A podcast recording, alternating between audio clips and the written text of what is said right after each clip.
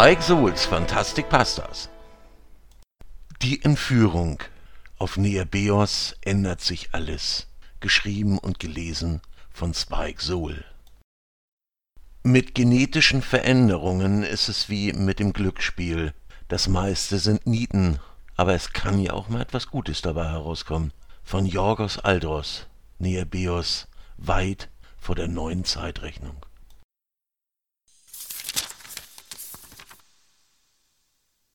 Im Labor. Wann kommst du nach Hause? erkundigt sich Rola über das Headset.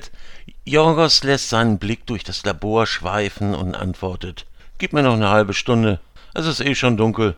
Soll ich uns etwas Schönes zu futtern mitbringen? Oh ja, das wäre zauberhaft.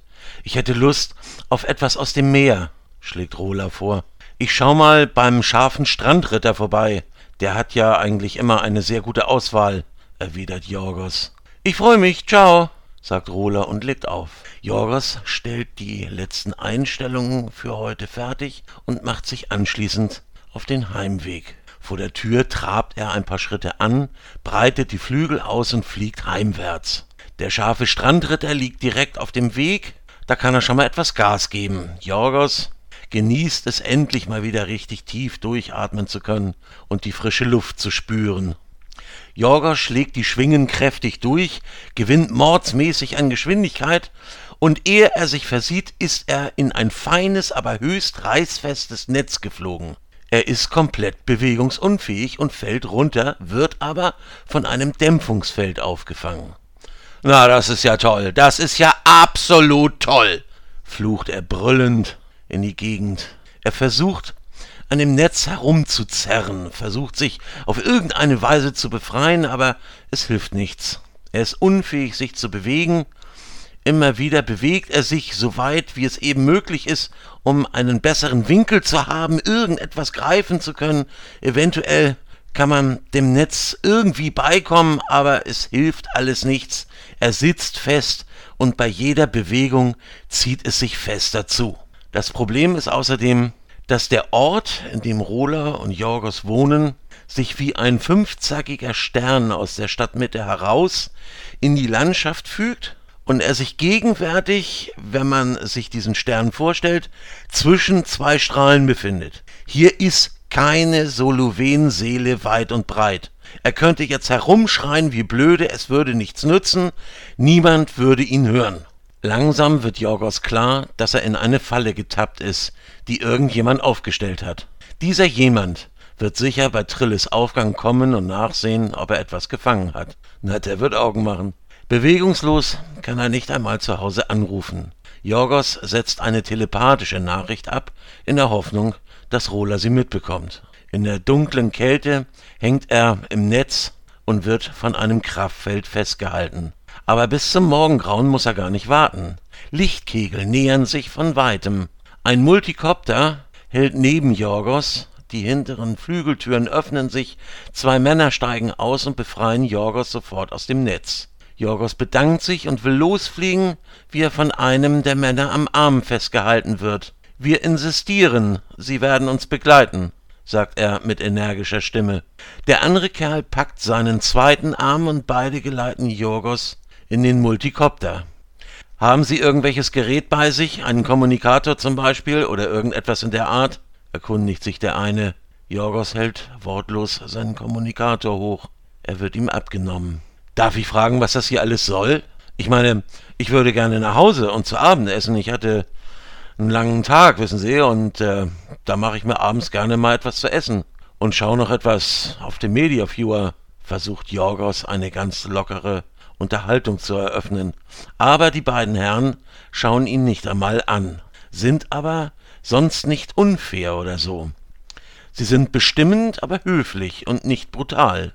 Plötzlich spürt Jorgos einen Piekser am Arm, dann schläft er ein.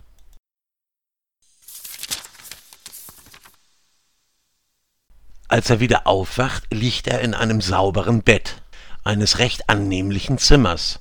Es wäre möglich, dass es sich um ein Hotelzimmer handelt. Die glänzenden Oberflächen sind rot und schwarz, die Nutzflächen aus einem weißen Marmor. Das Badezimmer ist aus schwarzem Granit und alle Armaturen sind golden. Ein Küchenbereich, ein kleiner Arbeitsbereich, eine großzügige Sitzkombination mit zwei fetten Sesseln, Musik- und Kinoanlage, doch man kann das Zimmer durchaus als luxuriös beschreiben. Wenn da nicht diese kleine Unannehmlichkeit wäre, die klar macht, dass beide Möglichkeiten, das Zimmer zu verlassen, verschlossen sind. Was diese Luxushütte dann doch wieder zu einem goldenen Käfig macht. Was geht hier ab? Was soll das? Die wollen doch was. Sonst würden die den ganzen Aufwand doch nicht machen, murmelt Jorgos vor sich hin. Jorgos setzt sich in einen der fetten Sessel und versucht telepathisch mit Rola in Verbindung zu treten. Die gegenwärtigen Räumlichkeiten haben keine Fenster und er war betäubt, als er hier reingebracht wurde. Kommunikator und alles andere wurde ihm abgenommen, somit kann Jorgos nicht abschätzen, wie lange er weg war und ob es draußen hell oder dunkel ist. Da Jorgos keinen telepathischen Kontakt weder zu Rola noch mit sonst wem herstellen kann, sitzt er gelangweilt da und wartet. Nach einiger Zeit öffnet sich eine der verschlossenen Türen, eine gut aussehende Humanoide betritt zusammen mit zwei Wachen den Raum. Die gut aussehende bittet Jorgos, ihr zu folgen, was Jorgos ungeduldig tut. Die beiden Wachen flankieren hinter Jorgos das Dreieck obwohl alle einen respektvollen Abstand einhalten, ist Jorgos durchaus klar, dass es sich hierbei um einen Gefangenentransport zu Fuß handelt. Jedenfalls kommt es ihm so vor. Auch wundert sich Jorgos über das hier überwiegende Interieur, weiße Profilplatten auf schwarzem Grund. So sehen doch keine Häuser aus. Eher. eher ein Raumschiff. Übertriebenst freundlich, kommt ein reiferer Mann auf Jorgos zu und begrüßt ihn überschwänglich. Sie müssen Jorgos Aldos sein, habe ich recht? Ich habe schon viel von Ihnen gehört, ich bin ein echter Fan von Ihnen. Jorgos versucht mit minderem Erfolg, sich ein Augenrollen zu verkneifen. Mein Name ist Oberst Hans Braun, ich bin der oberste Kommandant dieses Schiffes. Ich hoffe doch, man hat ihnen ein adäquates Quartier zuteil werden lassen. Oberst Braun wartet nicht wirklich auf eine Reaktion von Jorgos. Normalerweise möchten meine Gäste zuerst eine Schiffsführung und dann in der Cafeteria eine Kleinigkeit speisen und eine Erfrischung zu sich nehmen. Aber Sie, mein Freund, ich sehe es Ihnen an, sind voller Tatendrang und Neugier, deshalb sparen wir uns den langweiligen Teil und gehen gleich ans Ganze. Folgen Sie mir. Gegenwärtig marschiert Oberst Hans Braun vor, Jorgos wieder in der Mitte und wieder flanken die beiden Wachen den Fluchtweg nach hinten. Es gibt keine Handgreiflichkeiten und keine lauten Töne. Alle sind freundlich und nett und die Versorgung ist erstklassig, aber die Atmosphäre ist schrecklich und drückender als im Knast. Im Knast sitzt du in deiner Zelle und hast wenigstens deine Ruhe. Aber hier musst du ständig reagieren das freundliche Spiel mitspielen, obwohl du genau weißt, dass alle schon die Waffe in der Hand und den Finger am Abzug haben, aber die wollen was, sonst wären die nie so nett, denkt Jorgos. Wenig später erreichen die vier das Quartier von Jorgos und betreten es. Sie haben sich sicher schon gefragt, was sich hinter der anderen Tür verbirgt, und jetzt werden wir das Geheimnis lüften, spielt Oberst Braun seine freundliche Rolle weiter. Einer der Sicherheitsoffiziere öffnet die Tür und alle vier betreten ein Labor. Man sagt, Sie wären inzwischen der beste Genetiker auf Neabeos, stimmt das? erkundigt sich Oberst Braun. Mit etwas gelangweilter Miene erwidert Jorgos, ich hab so meine lichten Momente. Ich möchte Ihnen unseren besten Genetiker vorstellen. Das ist Dr. Dirk Kühnenkloch, der beste Genetiker, den wir haben. Aus Höflichkeitsgründen spielt Jorgos die offizielle Bekanntmachung mit und gibt ihm die Hand. Ich habe noch nie mit einem Schistrin zusammengearbeitet. Es ist mir eine Ehre, kommt es zögernd freundlich aus Dr. Kühnenkloch hervor. Ja, ich freue mich auch, quält sich Jorgos ein Lächeln ab. Jorgos wendet sich an den Oberst. Wie groß schätzen Sie eigentlich die Wahrscheinlichkeit ein, dass ich Ihr perfides Kabinettstückchen mitspiele? Glauben Sie allen Ernstes, dass ich Ihnen zeige, wie Sie stärkere Soldaten züchten können, um sie gegen mein Volk einzusetzen? Jorgos muss etwas lachen. Sie müssen mich aber für ziemlich naiv halten. Oh, zweifelsohne werden Sie kooperieren. am Ende. Da bin ich mir ganz sicher. Schmunzelt Oberst Braun vor sich hin. Aber Solowen wie Sie brauchen eine Motivation, einen Ansporn, quasi. Und den kann ich Ihnen natürlich liefern, erklärt Oberst Braun und nestelt an einem großen Display herum, der sich daraufhin einschaltet. Auf dem Display ist Rola zu sehen. Mein Nunomi, geht es dir gut? will Jorgos als erstes wissen. Natürlich kann sie sie noch nicht hören, das werden Sie sicher verstehen, aber bevor Sie mit ihr sprechen und ihr sagen, was ich Ihnen sage, will ich Ihnen die Situation erklären. Nur weil ich möchte, dass Sie Ihre Kreativität nicht in den Versuch zu fliehen verschwenden, führt Oberst Braun weiter aus. Auf dem Display wechselt das Bild und es erscheint eine schematische Darstellung des Planetensystems Neabeos. Sehen Sie, es gibt fünf sogenannte Lagrange-Punkte. Wir, also Sie, befinden sich auf dem Punkt 2. Ihre Gattin befindet sich auf einem anderen Raumschiff auf dem Lagrange-Punkt 5. Unschwer zu erkennen, dass Ihre Gattin sich auf der anderen Seite des Planeten befindet, so weit weg wie irgend möglich. Wir haben das gecheckt, Ihre Telepathie reicht nicht so weit. Sie werden also keine gemeinsamen Pläne zur Flucht schmieden. So viel steht schon mal fest. Jorgos ist innerlich am Schnaufen wie ein Stier, aber bemüht, sich äußerlich nichts anmerken zu lassen. Ihre Gattin, ihr Name ist, glaube ich, Rola, so, soweit ich weiß, wird es ebenso ergehen wie Ihnen selbst hier an Bord. Kooperieren Sie, wird auch Ihrer Gattin jeder Luxus zuteil, den wir erbringen können. Nein, wirklich. Uns ist die Zusammenarbeit mit Ihnen tatsächlich sehr viel wert. Oberst Braun verrät sich durch ein abfälliges Grinsen, das er lügt. Nehmen Sie mich beim Wort, wenn ich Ihnen sage, ich leide mit Ihnen, wenn Ihnen klar wird, dass die Strafe, die Sie erhalten werden, für den Fall, dass Sie nicht kooperieren, auch Ihre Frau erhält. Und das muss doch nicht sein. Bitte ersparen Sie uns beiden das erklärt Oberst Braun suffisant. Jorgos könnte kotzen, ihm direkt ins Gesicht. Aber noch ist es nicht so weit. Zusammenreißen. Noch ist kein Unheil entstanden und vielleicht kann man den Krieg noch irgendwie abwenden. Ich will sofort Rola sprechen, fordert Jorgos eindringlich. Selbstverständlich, erwidert Oberst Braun und macht ein paar Eingaben auf dem Tableau. Rolas Gesicht erscheint erneut auf dem Monitor. Sie können jetzt zu ihr sprechen. Rola, mein Nunomi, geht es dir gut? Fehlt dir auch nichts? erkundigt sich Jorgos als erstes. Nein, es ist alles in Ordnung. Man hat mich gefangen genommen, aber geht zuvorkommend mit mir um. Die Unterkunft ist sauber und alles ist bestens, sagt Rola. Halte einfach durch, Schatz. Ich werde versuchen, die Lage für uns hier irgendwie zu verbessern, erklärt Jorgos.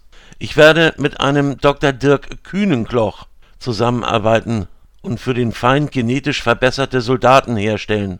Ist mir das gelungen, wird man mich freilassen, so sagte man mir. Also spiel einfach mit und halte durch, wir schaffen das. Ich weiß auch nicht, wo wir eigentlich stehen. Nenne mich einfach Dirk, kam es unkompliziert von dem Mann im weißen Kittel.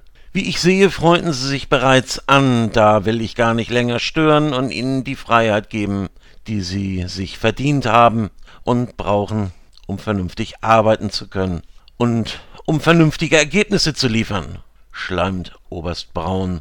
Dann dreht er sich um und verlässt den Raum.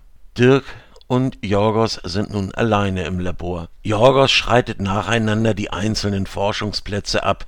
Große Zylinder mit Nährlösung drin, bizarre Figuren und Gestalten, alles so rein gar nichts, was auch nur im entferntesten mit einem produktiven Lebewesen zu tun hat. Es war beschämend zu sehen, was alles wirklich grob fahrlässig falsch gemacht wurde. Da gab es auch keine Entschuldigung. Hier haben wirklich ahnungslose Frankensteins Hand angelegt und irgendwie gehofft, dass irgendwann einmal etwas Gutes dabei herauskommt. Das war natürlich ein Märchen, eine Wunschvorstellung, ein Hirngespinst. Nun werden wir zunächst einmal tüchtig aufräumen und alles, was nicht zum Ziel führt, ins All entsorgen. Das Labor wird nun sehr leer und sehr übersichtlich. Dann müssen wir die Computer aufrüsten. Zum Glück verfügen die Aggressoren nicht über die Technologie, die notwendig wäre, einen kapitalen Feind für die Solowen zu basteln. Also nehmen wir den Kram, der da ist.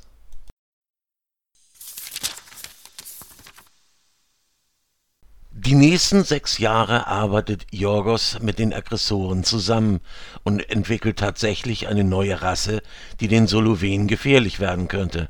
Man wird sie später Taius nennen, aber das weiß im Moment noch niemand. Seine Welt in den sechs Jahren beschränkt sich auf das Zimmer seiner Unterbringung, was zugegebenermaßen ziemlich luxuriös ist, und den angrenzenden Labor.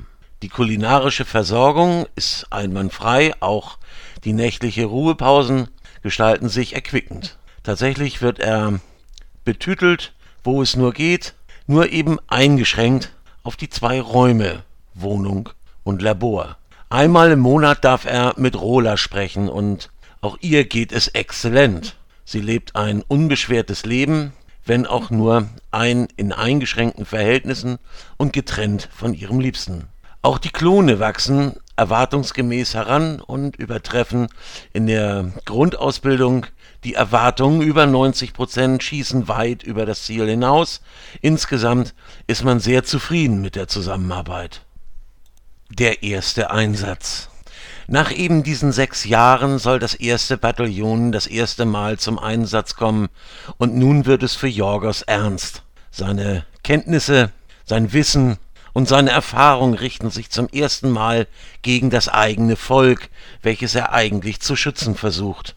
Der erste Einsatz der gezüchteten Truppen war ein voller Erfolg. Was hatte Jorgos getan? Wie konnte er nur? Die neuen Soldaten konnten Feuer spucken, etwa zweieinhalb Meter, oder sich schnell wie der Wind bewegen. Manche hatten brachiale physische Kräfte, eine konnte sogar fliegen. Oberst Braun ist extremst zufrieden mit den Ergebnissen und befiehlt den Abtransport von Jorgos. Wenig später trifft Jorgos Rola in einer Gefängniszelle wieder. Beide sind unversehrt, aber weiterhin unfrei. Sie hatten kooperiert. Was soll das? Das ist nicht fair. Die Aggressoren zeigen sich durchaus dankbar, aber den Löffel aus der Hand geben sie nicht. Es ist eine Luxushaft mit allen Annehmlichkeiten, man könnte wohl auch ein Solarium oder eine Massage verlangen und sie bekommen, aber frei wäre man bei weitem nicht. Aber Rola und Jorgos sind schon mal wieder zusammen. Das ist ja schon mal was. Rola und Jorgos versuchen in der Annahme wieder auf Neabeos zu sein, einen telepathischen Kontakt zu wem auch immer. Wenn nur irgendwer mal Hallo sagt, wäre das schon ein voller Erfolg. Sie setzen sich gegenüber, halten sich an den Armen, aber nichts. Die Schistrinen können fliegen und die Festigkeit ihres Skeletts muss ja irgendwo herkommen. Deshalb probieren die beiden eine völlig neue Form der Kommunikation. Sie setzen sich im Schneidersitz gegenüber und halten sich an den Unterarmen. Die Augen sind geschlossen, der Atem geht tief in den Bauch hinein. Om Samavida Sala Om Savada Om Salaveda Sala Om Savada Om Salaveda Sala Om Savada nach einiger Zeit des kontemplativen Skandierens dieses Mantras beginnt das Blut in ihren Adern selbst zu rotieren. Ein Magnetfeld wird erzeugt. Die Schistrin haben Metalle im Blut die ein Magnetfeld erzeugen können. Sie bauen dieses Magnetfeld eine Weile auf und entladen es dann schlagartig. Das nennt man einen EMP, einen elektromagnetischen Impuls.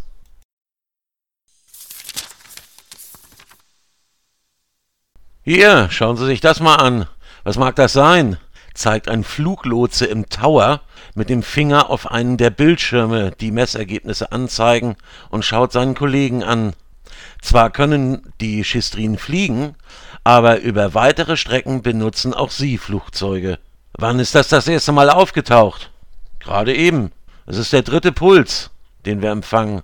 Es ist zu regelmäßig und zu gleichmäßig. Stellen Sie die Koordinaten fest. Wir werden mal ein Team rausschicken.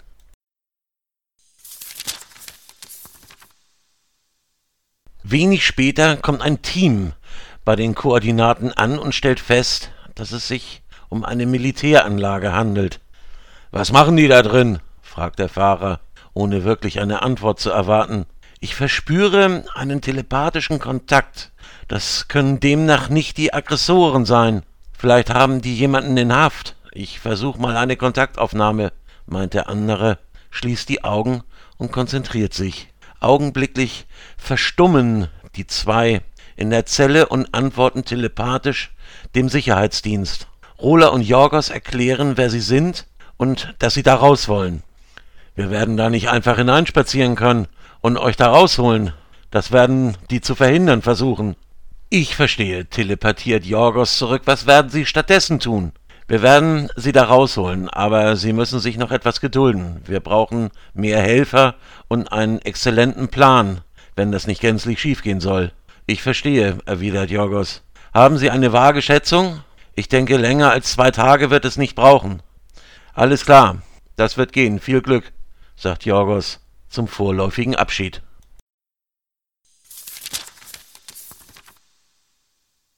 Am nächsten Abend, es ist schon dunkel, hören die beiden in der Zelle eine laute, aber entfernte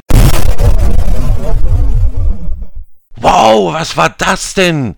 fährt es Rola durch Mark und Bein. Das war die Haustürklingel. Die holen uns gleich raus. Sie inszenieren eine Ablenkung.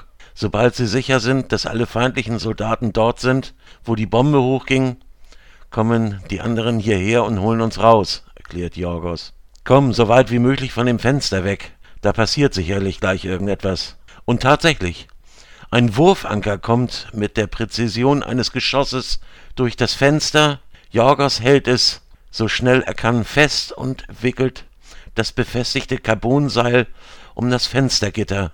Anschließend gibt er ein Zeichen. Das Seil spannt sich und mit einiger Geräuschentwicklung wird das Fenstergitter herausgerissen. Rola und Jorgos können fliehen.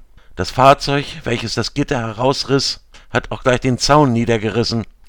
Rola und Jorgos laufen zwei Schritte an und sind sofort in der Luft und fliegen weg, so schnell sie können. Die Sicherheitstruppe vom Flughafen ist ebenfalls so schnell verschwunden, wie sie gekommen waren.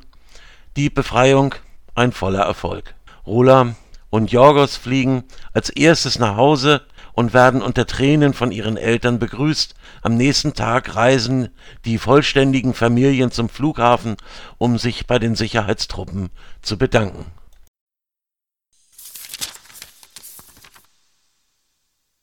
Während der Zusammenarbeit mit Dr. Dirk Kühnenkloch hatte Jorgos eine Menge Zeit, sein Wissen und seine Erfahrung zu vertiefen, und ihm kam da eine Idee, die er Kühnenkloch gegenüber aber verschwieg. Wenn man in die genetische Struktur außerdem die Informationen über die Elemente hinzufügen würde, könnten die daraus resultierenden erheblich gebündeltere Kräfte erzeugen. Jorgos geht sofort ans Werk. Außerdem erfindet er einen Reifungsreaktor, in dem die Geschöpfe erheblich schneller heranreifen.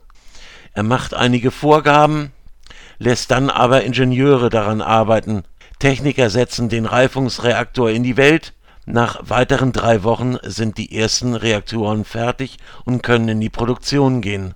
Insgesamt fünf dieser besonderen Wesen erschafft er und er nennt sie Taios. Sie sind die fünf Elementaios. Schlussendlich sorgen sie für das Ende des Krieges und dem Ende der Besatzer. Neabeos ist endlich wieder befreit von einer grausamen Geißel der Gewalt, so hat Jorgos am Ende nicht nur für den Beginn des Krieges sorgen müssen, sondern auch für dessen Ende.